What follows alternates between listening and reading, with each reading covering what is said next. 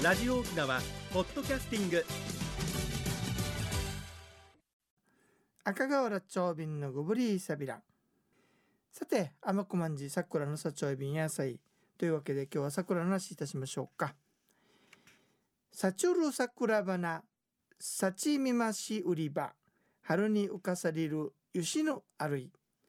さちゅる桜花さきみまし売り場。春に浮かされる吉の歩い。咲き始めた桜ももう少し後の美しさを見れば春の初めに浮かれる理由があるがという歌なんですね。え桜が咲いた後春が来るんであったくなりますよね。花を見ながら浮かれる気持ちになるのも分かるような気がします。ところで皆さん、名護の南城にはね、木にハートの形の鱗があるのがあるんですよ。ハートの木と呼ばれていますよ。探してみてくださいね。さて、こんなとはいかがでしょうか。幸じたる花のいるずらさありばぬいうつさともてうすばゆたる幸じたる花のいるちゅさいるつらさありばぬいうつさともてうすばゆたる咲いてる花が美しいので匂いを移そうと思ってそばに寄りましたと。歌なんですけど。これカウジの揚げたペーチンが読んだ歌なんですけどもね。こんな歌読まれたら女性もこぶめないんじゃないでしょうか。さて沖縄の桜はひかん桜または寒肥桜って言いますよね。じゃあ沖縄の桜と日本の桜ソメイヨシノの違いは何でしょうか？はいシンキングタイム。ピピピポン。久しぶりこれ。え色が違うですか？さすがうちなんちゅう主語が抜けてるよ。そうそう。花びらの色が違うですね。沖縄の花は花びらがピンク。日本の桜は薄いピンクか白ですね。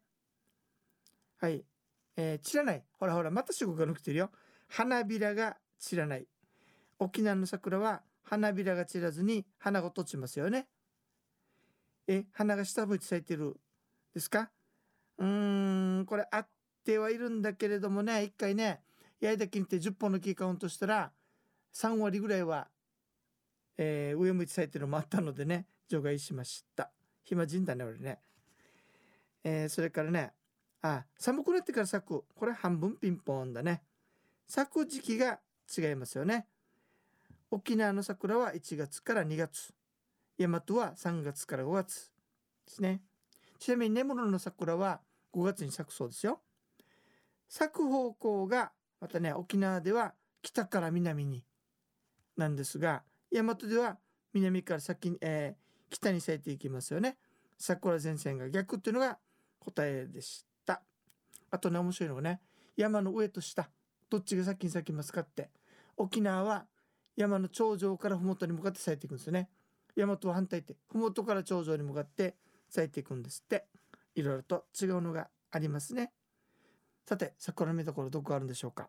意外ですけど辺戸岬からねえー、ヘド、えっと、ヘドじゃなくてあの奥に行く道があるでしょ？国道58号。あれの途中の両側桜の木なんですよ。結構綺麗に咲きますよ。それから元部長の八重岳。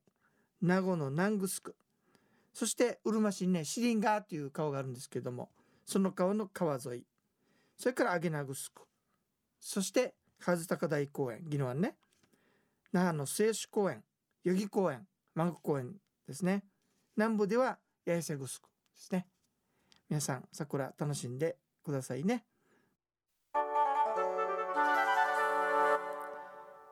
沖縄のなんだ2月3日は節分何でまで巻くのって聞かれたんですねで節分っていうのはもともと季節の分かれ目で立春立夏立秋立冬これをそれぞれ節分っていうそうですね季節の分かれ目っていうことなんですよ中でもね全てのものが生まれ出る春という季節は新しい年の始まりと考えられていたそうです。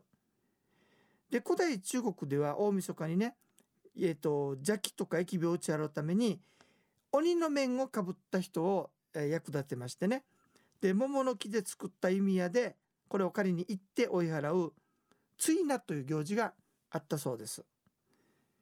でこれ奈良時代日本に伝わったんですが当時はねヒイラギの枝にイワシの頭を刺して家の門に掲げることもあったそうです。なんでかねって。ヒイラギはね毒の草でねしかもトゲトゲがあるでしょ。でイワシっていうのは生臭いから魔物が嫌ったんだそうですよ。室町時代頃になると豆をまく風習に変わって江戸時代に庶民に広まったそうです。これ大豆で豆鬼の目を打つという意味で「ま」あの魔物の「間に「目」と書くんですけどね。で魔を滅する豆に通じるそうですね。鬼は外福は内といって豆をむくのは季節の変わり目になりますとね鬼などの妖怪が集まって疫病とか災いをもたらすと考えられていて豆をまくことにより自分の家から悪いものを追い出すって意味だそうですね。鬼を打つって意味だそうですが豆豆をね打つではなくて豆をまくっていうでしょ。なんでかねって。これは豆を畑にまく仕草で豊作を願う意味もあるんだそうです。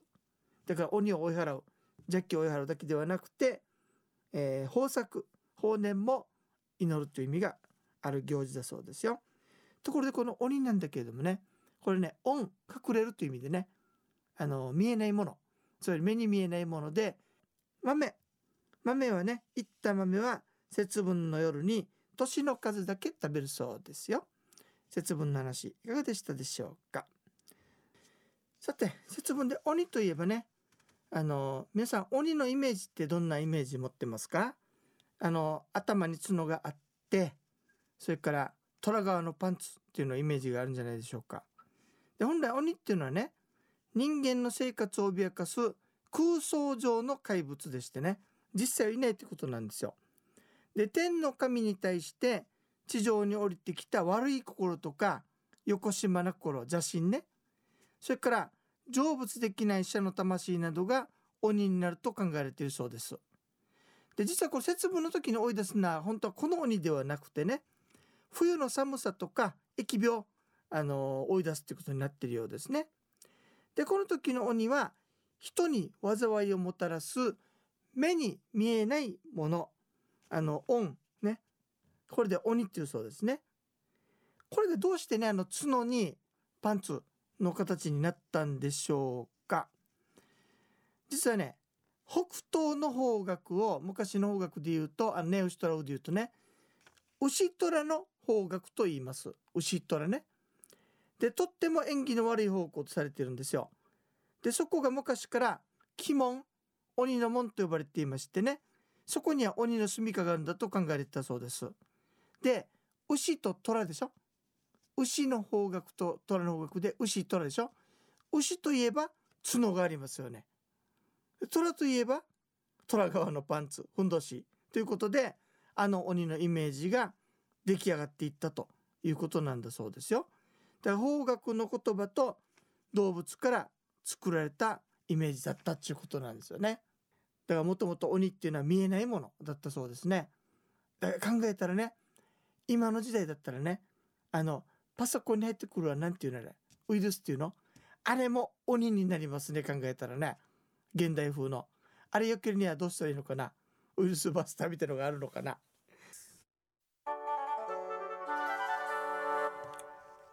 沖縄のなんだ？今日はちょっとね短いけど内縄口の由来。はい。これさおまけの太内縄口でなんていうか分かるおまけ、うん。おまけ。聞いたことない？いやー。言われたらって言わずよ。ええええ。シーブン。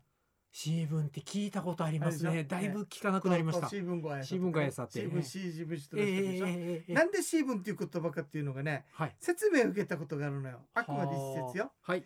一斤ね一斤。一気に 600g うん。はい。一斤の半分は半銀で 300g はい。その半分の4分の1はね真珠味って言って 150g だ、150グラム。ね。はい。そこまで言うさ。信じさらにその半分8分の1はい。75グラムさ。はい。これ20ミリって言って。はい。これぐらいまで分けられるけどもはい。これ以上分けられないさな、8分の1から次が16分の1になっちゃいますね、そう分けられないわけさ、はい。そこでその分けられない分はうん。おまけとしてあげたって以前、はあでもわかるう、うんん、ありそれがおまけの由来、はい。C 分シーブン。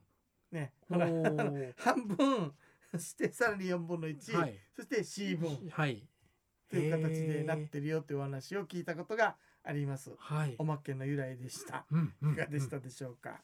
しかしあれだね、はい。懐かしいの一斤二斤数でしょ。そう重さで国吉さんの世代だともう使ってないんじゃないかあんまり。もう使ってないです。でしょ？はい。昔は1期な2期になって買ってたのよ、はい。でね面白いのがねグラムに変わった時に、はい。コマーシャルあったの覚えてるわけよ。なあコマーシャル、うん。へで女の人が出てきてね、はい。出てきて一斤じゃ多すぎるしあ半斤じゃ少なすぎるしって言うわけ、そんな時便利になるがグラム買いみたいな。えへえあったよそういうコマーシャル、はあ。グラム推奨なんだろうね。啓発のための広告ですね。ということで、はい。C 分の由来でした。はい。いかがでしたでしょうか、え何黒さん今、うん。はい。あの金一斤の単位が中国は変わったんだあって？そう。中国はこれ500グラムに500調整されちゃったようなんです、はい。あ、はい。そっか2倍したら、はい。あれだからって分かりやすいいやかってことなの2倍したら1キロになるように、ね。はい。でもこれ。考えたら余計これ C 分になるんじゃないか？お500 でしょ？はい。250でしょ、はい。125でしょ？ちょっと分かりにくくなりますね。あ125の次。割れるな。あでも125の次難しいですよ。難しいよね、ええ。これこれが C 分っていう C 分になるんですね。はあ。中国 C 分になるかもしれないね、まあおまけはでも日本よりは配ってるイメージありますね ね。中国。はい。はい、では次のコーナーです一に運動二にメモリン私が私であるためにメモリン一に運動二にメモリンあなたがあなたであるためにメモリン One, two, smile. OPS. 沖縄ツーリストはい国さん今日はどんな健康の話をしていただけるんでしょうか？はい、ありがとうございます。人生100年の時代をサポート、メモリンがお届けする健康ワンポイントのコーナーです。本日は認知症基本法について。認知症基本法案が成立されました。これまで認知症に対しては私たち個人一人一人や関わるお医者さんや医療機関、各団体などがそれぞれでできることを考えながら活動してきました。このような背景の中で成立されたこの法案は、認知症の方だけでなく付き添う家族の考えも尊重して当事者の方々が自分らしく生活ができるよう社会が合わせて支援していこうそのための国や地方公共団体の方向性ややるべきことを示したものです。私たち個人はどの方あその方向性でどのように社会が変わっていくかを協力しながら理解を進めていこうという内容になっています。以上メモリーがお届けする本日の健康情報でした。